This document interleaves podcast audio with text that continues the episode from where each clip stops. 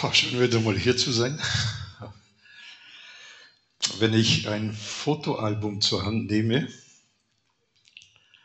beispielsweise unser Hochzeitsalbum, ein halbes Jahrhundert alt, eigentlich schon fast antik, ja, dann staune ich über die vielen Annehmlichkeiten, die wir heute haben.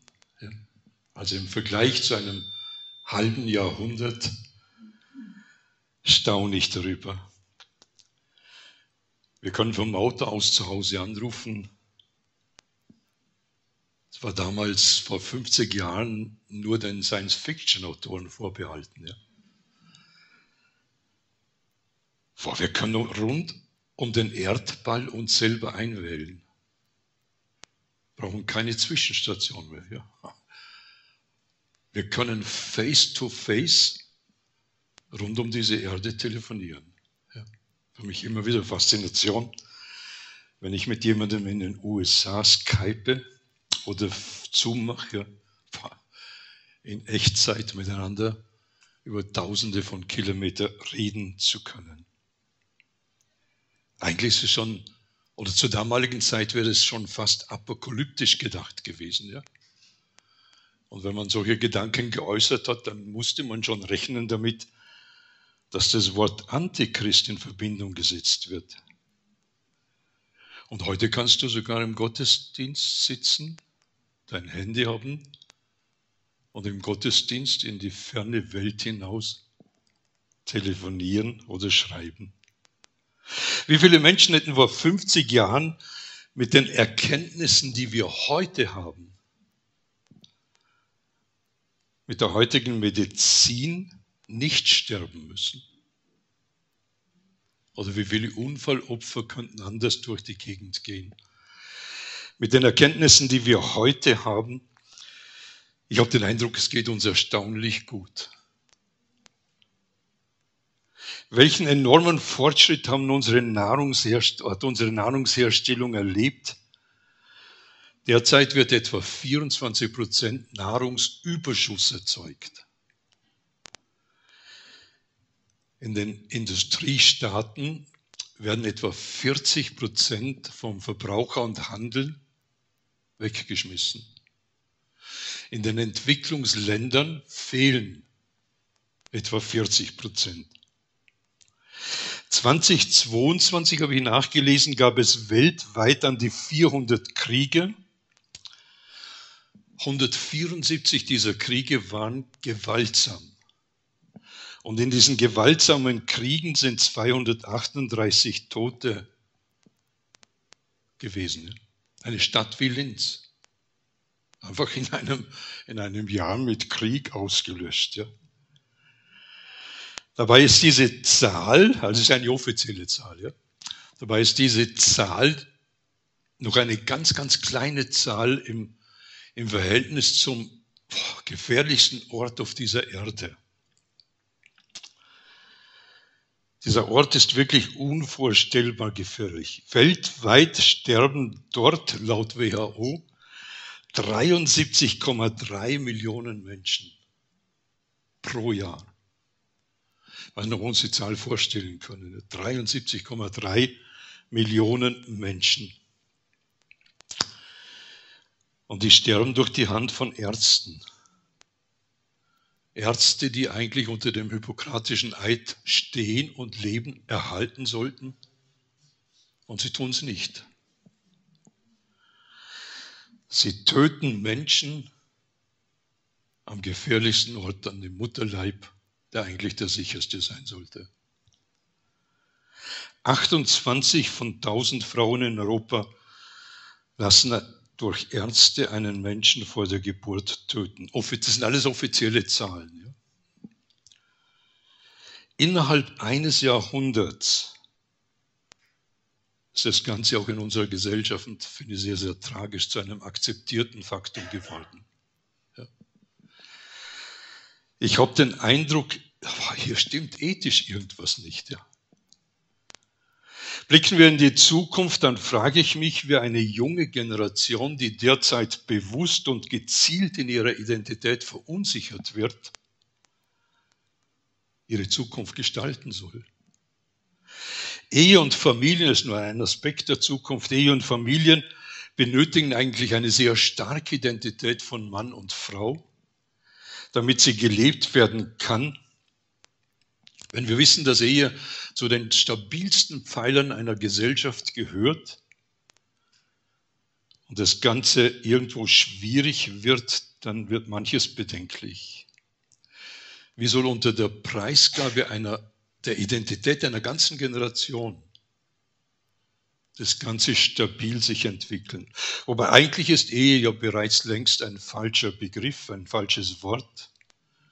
Ist ausgetauscht durch Abschnittsbeziehungen, durch Heterobie, homosexuelle oder polyamore Beziehungen. Die Polygamie steht vor der Tür, die wird wahrscheinlich in absehbarer Zeit freigegeben.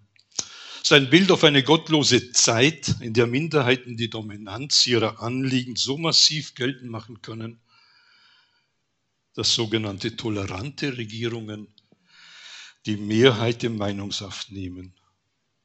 Was wird das Ergebnis sein? Habe ich gefragt, ob wir vielleicht in China die Vorläufer sehen, einer Zukunft, die wir vielleicht nicht wollen. Ich habe den Eindruck, die Welt ist im Dauerstress. Ja? Und dabei ging es uns noch, noch nie so gut und das können dürfen wir auch genießen. Ja?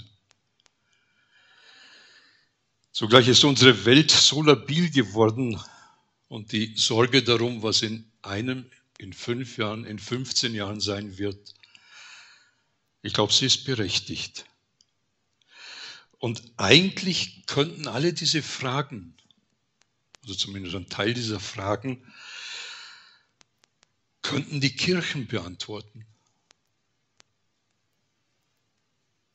Sie tun es nicht, ja. Wir haben eine, eine Entwicklung, die in eine völlig falsche Richtung geht. Ja.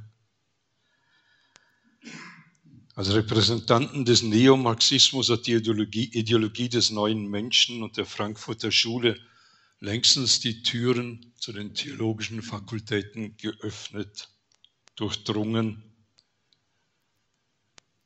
und bestimmt. Eine starke Verunsicherung hat mittlerweile auch die christliche Welt erfasst.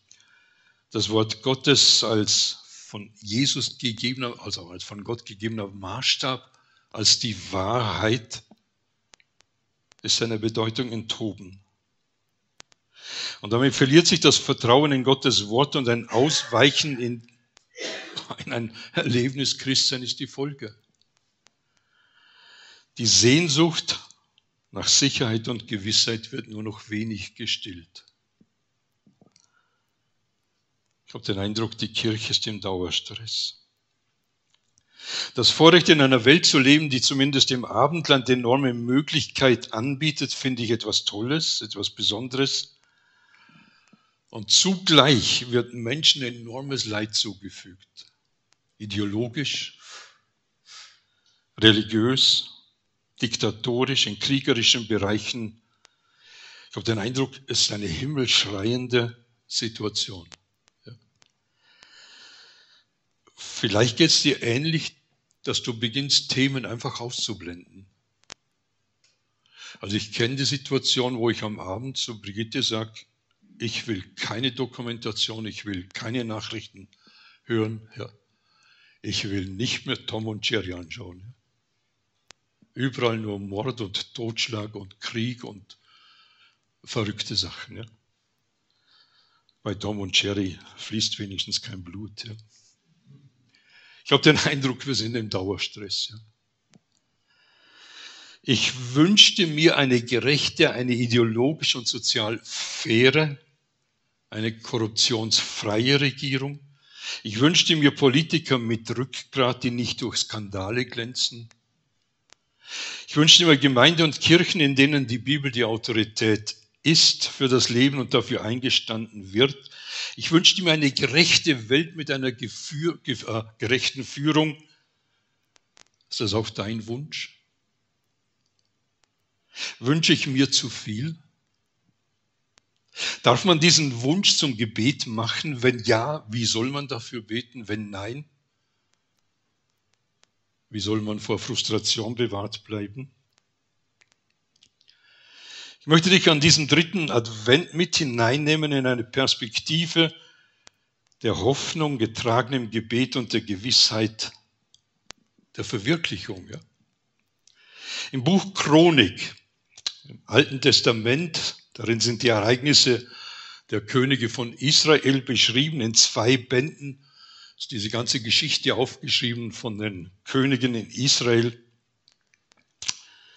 Und da wird von der Einsetzung von König Salomo berichtet. Hannes hat schon darauf hingewiesen.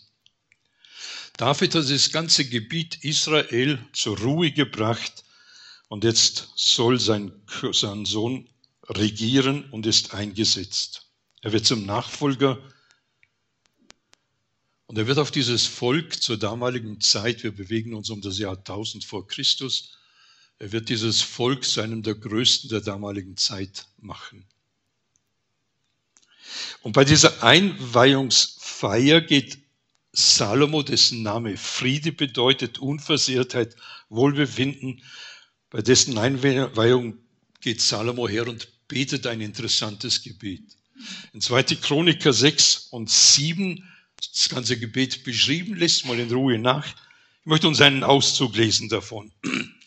Und wenn dann mein Volk, über dem mein Name ausgerufen ist, sich demütigt und zu mir betet, wenn es meine Gegenwart sucht und von seinen bösen Wegen umkehrt, dann werde ich es vom Himmel her hören, ihre Sünden vergeben und ihr Land heilen. Er geht hier von einer Situation aus, wenn mein Volk nicht mehr nach den Ordnungen Gottes lebt. Und es war meist dann der Fall, wenn es Israel sehr gut ging. Also wenn sie eine gute Phase hatten, eine gute Zeit, dann irgendwie macht es dann oben Knacks. Ja. Und dann haben sie zu spinnen begonnen. Ja. Und dann haben sie sich von Gott gelöst haben sich andere Götter gesucht. Nun kann der Mensch ja nicht gottlos leben und er muss sich von überall her Götter holen, Ideologien holen und so weiter, die irgendwo diese Bedürfnisse stillen sollen. Das Ganze führt, oder ja, führt letztendlich Gott ad absurdum. Aber es befreit Menschen nicht. Menschen werden quasi im Gegenteil versklavt von diesen Ideologien, von diesen Göttern, und diese Götter haben etwas in sich, dass sie letztlich den Menschen zerstören. Ja? Vielleicht liegt darin ein Teil der Antwort über dem, was wir Verrücktes in dieser Welt erleben. Dass ja Mächte dran sind, die Menschen zerstören möchten. Diese Götter fordern ihren Tribut und es ist erstaunlich, wie willig Menschen und wie schnell Menschen bereit sind, sich diesen Göttern unterzuordnen.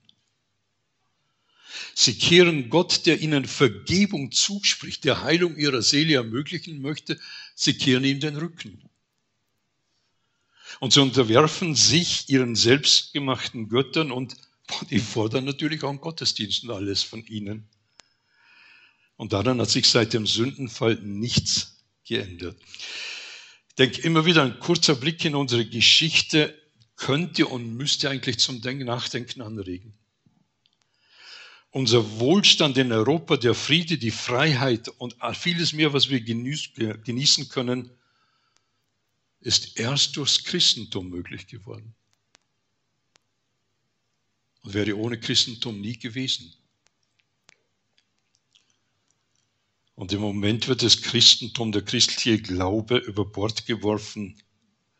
Die Abhängigkeit von Gott wird gekündigt. Ein Beispiel, ich schaue zurück in deine Generation, nur eine Generation. Damals legten die Regierenden bei der Angelobung im Parlament, legten sie quasi den Eid ab mit der Formel, so wahr mir Gott helfe. Nun bedeutet das nicht, dass alles Christen waren im Sinn von, wie wir es von der Bibel her kennen. Aber es war eine Gottesfurcht gegeben. Es war das Wissen darum, wir brauchen eine übergeordnete Instanz. Die Generation heute hat diese Formel abgelegt, äh, abge, äh, sich von dieser Formel losgesagt. Sie wird nicht mehr verwendet. Ja? Heute werden Formeln verwendet, wie das stemmen wir. Eine Ignoranz sondergleichen. Die Folge davon ist, dass alles Christliche quasi verbannt werden soll. Ich finde es erschreckend, die Krisen, die Katastrophen, die wir derzeit haben, die politischen Erdbeben und diese kurzfristigen Aktionen, scheinen mir die Ratlosigkeit der Politiker immer deutlicher zu machen. Und irgendwie habe ich den Eindruck, es wird mehr und mehr zur Falle, so wie in einem Spinnennetz. Achim Reichert, der lebte äh, bis Ende des 20. Jahrhunderts, ein ehemaliger Hamburger Politiker und Physiker, der sagte sehr treffend, ein Politiker, der bei seinem Amtseid auf den Zusatz, so wahr mir Gott helfe, verzichtet, kann weder auf göttliche Eingebungen noch auf übernatürliche Kräfte hoffen. Dabei bräuchte er sie öfter als gedacht. Finde finde ein tolles Wort. Ja. Der Mann hat erkannt, was hier quasi auch in einem geistig-geistlichen Dimension sich abspielt. Philosoph Ludwig Feuerbach hat mit seiner Aussage, der Mensch schuf Gott nach seinem Bilde den Menschen zu Gott gemacht. Ja. Einer der prägenden Philosophen mit Auswirkungen, fatalen Auswirkungen bis heute. Wie viel klüger handelt hier ein König Salomo? Er ist sich der Abhängigkeit von Gott bewusst und bittet Gott, wenn das Volk zurückkommt zu dir, vergib du ihnen und heile du ihnen. Er ist sich bewusst, es gibt eine Möglichkeit der Umkehr. Und vielleicht werden wir sie in unserem Land noch erleben oder die nächste Generation. Zurück zum König David und zu seinem Sohn Salomo. Der Regierungswechsel findet statt. Der scheidende König betet für den neuen König David und sein Gebet finde ich spannend. Also wenn ihr dachtet, ich mache jetzt eine Wahlwerbung, nein, ich wollte eine Situation aufzeigen, die ganz ähnlich ist zur Zeit damals. David betet für Salomo im Psalm 72. Wenn ihr eine Bibel dabei habt, schlagt sie auf. Wir werden den Psalm Step by Step durchgehen. Ja? Er sagt für Salomo, O Gott, gib deine Rechtssprüche dem König und deine Gerechtigkeit dem Königssohn und dein Volk richte nach Gerechtigkeit. 40 Jahre ist David König gewesen. Lange Zeit. Er weiß um die Schwierigkeiten des Regierens. Er weiß aus eigener Erfahrung um die Konsequenzen von Fehlentscheidungen. Er weiß um die destruktiven Kräfte, die Regieren so schwierig machen, so mühsam machen. Er weiß um eine gefallene Welt. Er weiß darum, dass es viele Menschen gibt, die nicht das Wohl oder die Gerechtigkeit suchen, sondern den eigenen Gewinn im Zentrum haben. Und er kennt zugleich auch diesen Wunsch eines guten Regenten, ich möchte dieses Volk gut führen und leiten.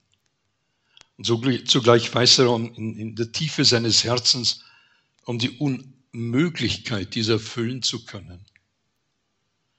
Und es ist seine Bitte an Gott, dass Salomo, sein Sohn, in der Abhängigkeit von Gott die Weisheit bekommt. Oder die Weisheit pflegt und die Gerechtigkeit praktiziert.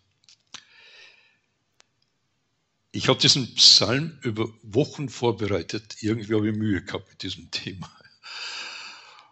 Und irgendwann dachte ich mir, es ist schon erstaunlich, warum bewegt mich, vielleicht dich auch, dieses Gebet für die Regierung so wenig. Für David war es ein entscheidendes Gebet für seinen Sohn Salomo. Mir fällt es nicht leicht, für unsere Regierung zu beten. Tut mir viel leichter darüber, zornig zu sein, was ich sehe oder was ich höre zornig zu sein über verschiedene Entwicklungen oder Nichtentwicklungen. Habe mich gefragt, ob mir diese Perspektive eines Davids fehlt für seinen Sohn. Dabei lehrt uns ja das Wort Gottes, dass wir für Regierung beten sollen. Ja. Und mehrere Stellen, wo wir aufgefordert werden dazu, für die Obrigkeit zu beten. Vielleicht geht es dir ähnlich, dass du dir auch schwer tust, für die Regierung zu beten. Und ich dachte mir, vielleicht könnte dieser Psalm 72 uns eine Hilfe sein für die kommende Woche oder vielleicht auch fürs Jahr 2024, ja, diesen Gedanken aufzunehmen. Vier Wünsche sind mir aufgefallen, die David hier ausspricht, die er sich wünscht. Und ich habe diese Verse zusammengestellt, diesmal thematisch. Der erste Wunsch, Wunsch ist der Wunsch nach Gerechtigkeit. Ich vermute mal, dass jeder von uns diesen Wunsch nach Gerechtigkeit in sich trägt. Das wünschen wir uns, ja. Äh, vor allem dann, wenn an uns Ungerechtigkeit geschieht, dann fühlt man sich so elend. Jemand anderer hat eine Macht, die er falsch ausübt. Er hat diese Macht nicht verdient, haben wir den Eindruck, er setzt sie falsch ein. Ungerechtigkeit wirbelt unsere Gefühle völlig durcheinander. Und unser Schrei ist ähnlich wie bei David, der im Vers 4 sagt, er, also Gott, schaffe den Elenden des Volkes Recht und der König sollte es umsetzen. Er helfe den Kindern der Armen und zertrete den Gewalttätigen. Dieser Schrei nach Gerechtigkeit ist gut nachvollziehbar.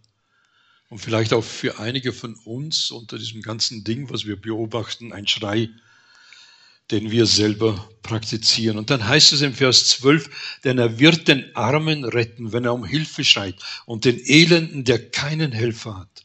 Über den Geringen und Armen wird er sich erbarmen und die Seelen der Armen retten.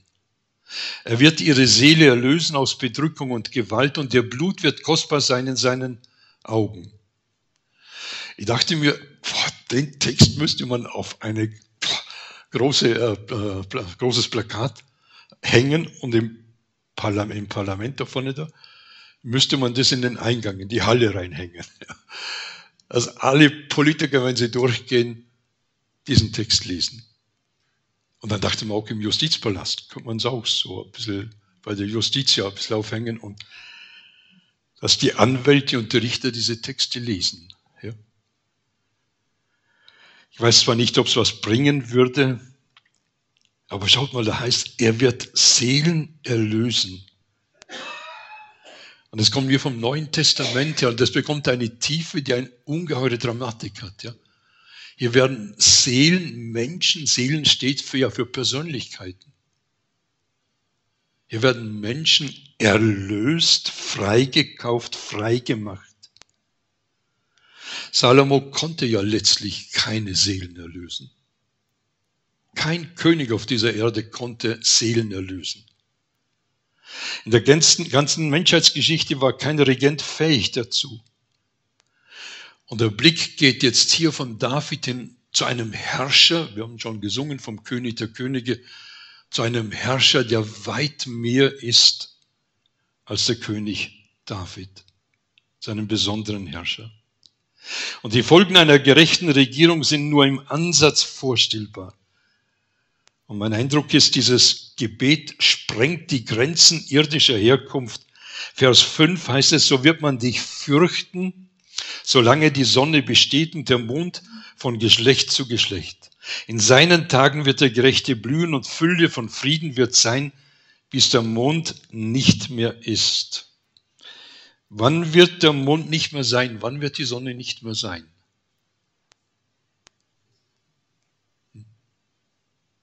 Es wird einen Tag geben, wo sie nicht mehr sein werden. Aber davor wird Jesus noch sichtbar regieren. In der ganzen Breite dieser Aussage, in der ganzen Breite der Prophezeiungen im Alten Testament. Er wird dies tun mit Menschen, die auf dieser Erde sind. Mitten in der Ungerechtigkeit haben sie ihr Vertrauen auf diesen Messias gesetzt, auf den Retter. Und mit ihnen wird er regieren. Den Korinthern schreibt Paulus, Gott hat die herausgesucht, die aus keiner vornehmen Familie stammen. Ja, die, auf die die Leute verächtlich herabsehen, die, die nicht sind, um so die, die etwas sind, von ihrem hohen Ross herunterzuholen. Auf diese Weise kann sich kein Mensch mehr auf seine eigenen Leistungen berufen. Er hat es bewirkt, dass er jetzt in der Wirklichkeit des Messias Jesus lebt. Ja, er ist für uns zum Ein und alles geworden. Er ist Weisheit, die von Gott kommt und auch die Grundlage unserer Gerechtigkeit und uneingeschränkten Zugehörigkeit zu Gott sowie der Weg der Erlösung. Und damit erfüllt sich die Aussage in Gottes Buch, wer, auf, wer auf etwas stolz sein will, der soll hervorheben, was er, der Herr, tut. Und die Wirklichkeit dieses Messias wird uns in einer gigantischen Art und Weise im Wort Gottes in großen Zusammenhängen aufgezeigt. Beginnt beim Ursprung der Schöpfung. Also Mensch und Gott miteinander Gemeinschaft hatten. Es zieht sich weiter in der zerbrochenen Gemeinschaft. Gott handelt hier hinein und gibt eine Zusage in 1. Mose 3, dass einer kommen wird, der erlösen, der befreien wird. Es findet, äh, es findet seine Erfüllung im Stall von Bethlehem statt. Es kommt hin zum Kreuz auf Golgatha, zur Auferstehung, zur Himmelfahrt Jesu. In Galater 4, Vers 4, wir sind ja kurz vor Weihnachten, bekannter Vers, da wird es so zusammengefasst. Doch als die Zeit dafür gekommen war, sandte Gott seinen Sohn. Er wurde als Mensch von einer Frau geboren und war dem Gesetz unterstellt und auf diese Weise wollte Gott die freikaufen, die dem Gesetz unterstanden. Wir sollten in alle Rechte von Söhnen und Töchtern Gottes eingesetzt werden. Jesus, absolutes Leben absolut gerechtes Leben, erfüllte alle Prophezeiungen, erfüllte alles, was notwendig war, dass dem Fürsten dieser Welt die Macht genommen werden konnte. Die gerechte Welt Gottes öffnet sich für die, denen die Gerechtigkeit absolut fehlt. Und diese Linie zieht sich durch, durch bis in die Offenbarung hinein. In Offenbarung 20 wird diese Regentschaft beschrieben, die kein Ende mehr haben wird. Manchmal frage ich mich im Advent, sollte eigentlich unsere Perspektive in diese Richtung gehen als Christen? Wir sollten eigentlich diesen Jesus erwarten. Erst wenn die Gerechtigkeit gelebt wird, kann unser Wunsch nach Frieden im Leben Wirklichkeit werden. Und Frieden meint hier Shalom, was ja viel mehr ist wie Waffenruhe oder Waffenstillstand. Frieden bedeutet in allen Bereichen durchgesetzt eine positive Situation erleben. Der zweite Wunsch ist der Wunsch nach Frieden. David beschreibt, lass die Berge dem Volk Frieden spenden und auch die Hügel durch Gerechtigkeit. Er wird herabkommen wie Regen auf die Aue, wie Regenschauer, die das Land bewässern. Es wird Überfluss an Getreide sein im Land bis hinauf zu den Bergeshöhen wie der Libanon werden seine Fruchtbäume rauschen und sie werden hervorblühen aus der Stadt wie das Gras auf dem Land.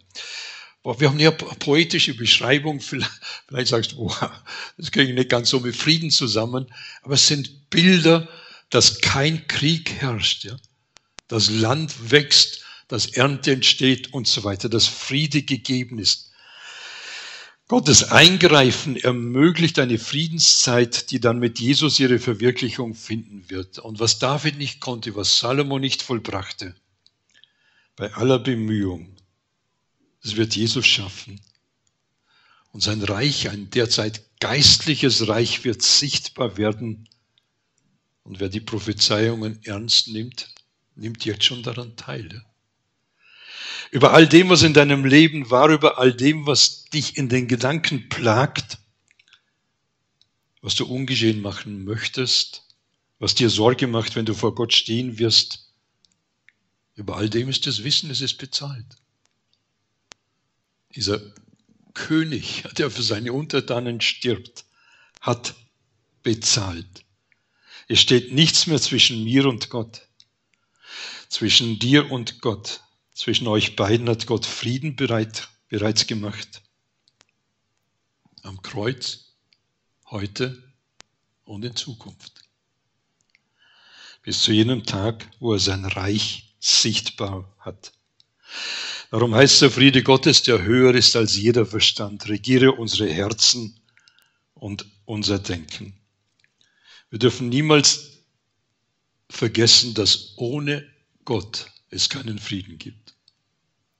Aber mit Gott gibt es den. Als der Engel Maria die Botschaft brachte, dass sie den Messias gebären wird, da sagt der Engel zu ihr, der wird groß sein und Sohn des Höchsten genannt werden und Gott der Herr wird ihm den Thron seines Vaters geben. Und er wird König sein über das Haus Jakob in Ewigkeit und sein Reich wird kein Ende haben. Frieden, Gerechtigkeit, Frieden und das Ganze zu leben braucht Führung. Das ist der dritte Wunsch nach Führung. Wir wünschen uns eine gute Zukunft, ich nehme es mal an, ja. Wir wünschen uns nicht, dass wir ausgenutzt werden, sondern wir wünschen uns eine Führung, die es gut mit uns meint, die sich um uns kümmert und so weiter. Ich glaube, das ist tief in uns verwurzelt. Und David betet hier in diesem Psalm 72, dass sein Sohn Salomo das praktizieren wird, aber er betet es in einer Dimension, die letztlich nur vom Messias erfüllt werden könnte. Ein Abraham, ein Mose, ein Josua, Könige von Israel, suchen alle bei Gott Führung. Und ich finde es auch toll, in der Geschichte sehen wir, dass auch manche Regenten bei Gott Zuflucht gesucht haben. Der Heilige Geist inspiriert David zu diesen Aussagen, er wird herrschen von Meer zu Meer und vom Strom bis an die Enden der Erde. Vor ihm werden sich die Wüstenvölker beugen und seine Feinde werden Staub lecken. Die Könige von Tarsis und von den Inseln werden Gaben bringen, die Könige von Saba und Seba werden Tribut entrichten. Alle Könige werden sich vor ihm niederwerfen, alle Heidenvölker werden ihm dienen und er wird leben und man wird ihm vom Gold aus Saba geben und man wird ihm alle, man wird alle Zeit für ihn beten. Täglich wird man ihn segnen für eine tolle Beschreibung einer ungeheuren, unbegrenzten Herrschaft, die viel mehr ist, als David oder Salomo erreichen konnten. Es ist der Knecht, der König, der zuerst Knecht für alle Untertanen wurde.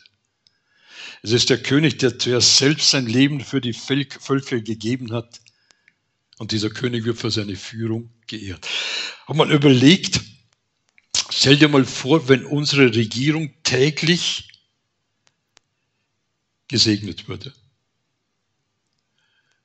Wenn wir heute Morgen, nein, heute Nachmittag, ja, wenn wir heute Nachmittag hier sitzen würden und zehn Minuten einfach nur Gott danken für die tolle Regierung und boah, dass so gesegnete Leute sind und so weiter. Ja. Wenn wir danken würden, dass ein Russland sich bekehrt hat, danken würden, dass ein China frei ist vom Kommunismus, all diese Dinge, können wir uns gar nicht vorstellen. Ja. Und hier heißt es, dass von allen Enden der damaligen Welt wird für ihn gebetet. Täglich wird man ihn segnen. Wird gigantisch sein. Es geht ja um die Aussage David und Jesus. Und Jesus ist der andere oder bessere König. Ich finde es toll, dass im Neuen Testament uns diese Aussagen äh, drinstehen, da wird sich jedes Knie beugen und jede Zunge bekennen, dass er der König ist. Tun wir es auch. Könnt ihr mir vorstellen, die Christen in Thessalonich, die werden ermutigt, einander zu ermutigen mit der Wiederkunft Jesu, dann, wenn er sein Reich aufbricht. Und vielleicht könnten wir uns auch gegenseitig ermutigen. Der Blick auf das Wiederkommen Jesu, eine absolut gerechte Regierung, einen absolut gerechten Regierenden und dem der Menschen, und darum begegnen ihm Menschen mit Ehrfurcht, ist der vierte Wunsch. Dieser Wunsch bringt alle Bezüge zu David und Salomo, ja. Also sind die Grenzen zu Ende. Und dieser Wunsch bedeutet, ich wünsche mir, dass sich das bald erfüllt. Ich glaube, Hannes, du hast gebetet, Herr Jesus, komme bald. Ja? Paulus betet Maranatha. der Wunsch nach baldiger Erfüllung. Vielleicht muss uns immer wieder bewusst werden, dass Jesus der wahre und bessere David ist, als wie er im ganzen Alten Testament verheißen ist. Dann heißt es von ihm, sein Name bleibt ewiglich, sein Ruhm wird wachsen, solange die Sonne scheint. In ihm werden gesegnet sein alle Heiden, sie werden ihn glücklich preisen. Gepriesen sei Gott, der Herr, der Gott Israels, der allein Wunder tut. Ja, gepriesen sei sein herrlicher Name ewiglich und die ganze Erde sei erfüllt von seiner Herrlichkeit. Amen, ja, Amen. Sein Ruhm wird wachsen, solange die Sonne scheint, in ihm werden gesegnet sein alle Heiden, sie werden ihn glücklich preisen. Ich habe gesagt, seit Wochen lese ich diesen Psalm immer und immer wieder und immer mehr bin ich in Staunen gekommen, ja, über diese Perspektive, die am Ende dasteht bin in Staunen gekommen, dass wir einen Gott haben, der einen ungeheuren Weg oder eine ungeheure Dimension vorgezeichnet hat. Und vielleicht gelang es mir ein Stück weit oder an einem oder anderen Punkt Hoffnung zu machen und zu sagen, Mensch, dort gehen wir hin. Ja? Das ist unsere Zukunft. Und ich lade dich ein, diesen Psalm mehrfach zu lesen, wenn möglich in verschiedenen Übersetzungen und dann beginne die Wünsche nach Gerechtigkeit und Frieden, nach Führung und Erfüllung als Wahrheit Gottes zu nehmen. Und dann vor Augen, dass Jesus der wahre und bessere David ist. Er gibt Gerechtigkeit. Er ermöglicht echten Frieden. Er ist der beste Regierende. Und die volle Erfüllung ist gewiss. Sie kommt, ja. Er ist der König aller Könige. Ich möchte nur beten mit uns. Herr Jesus, wir haben so einen kleinen Spalt geöffnet in diesem Gebet, das, was du tust, was kommen wird, in diese Dimension. Wir haben einen Hintergrund, in dem wir drinstehen, wo so vieles so unverständlich ist. Und dann haben wir diesen Blick auf dich als den König aller Könige, der Freiheit bringen wird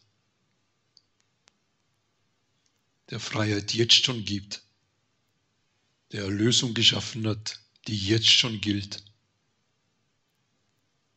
der Gemeinschaft ermöglicht, der Gerechtigkeit zuspricht und der eines Tages dieses Ganze sichtbar machen wird in seinem Reich. Wenn wir jetzt an Weihnachten denken, hilft, dass unser Blick nicht nur am Kind, an deiner Geburt hängen bleibt, sondern dass wir diese weite Linie ziehen können hin zu jener Zeit, wo du regierst, sichtbar regieren wirst. Amen.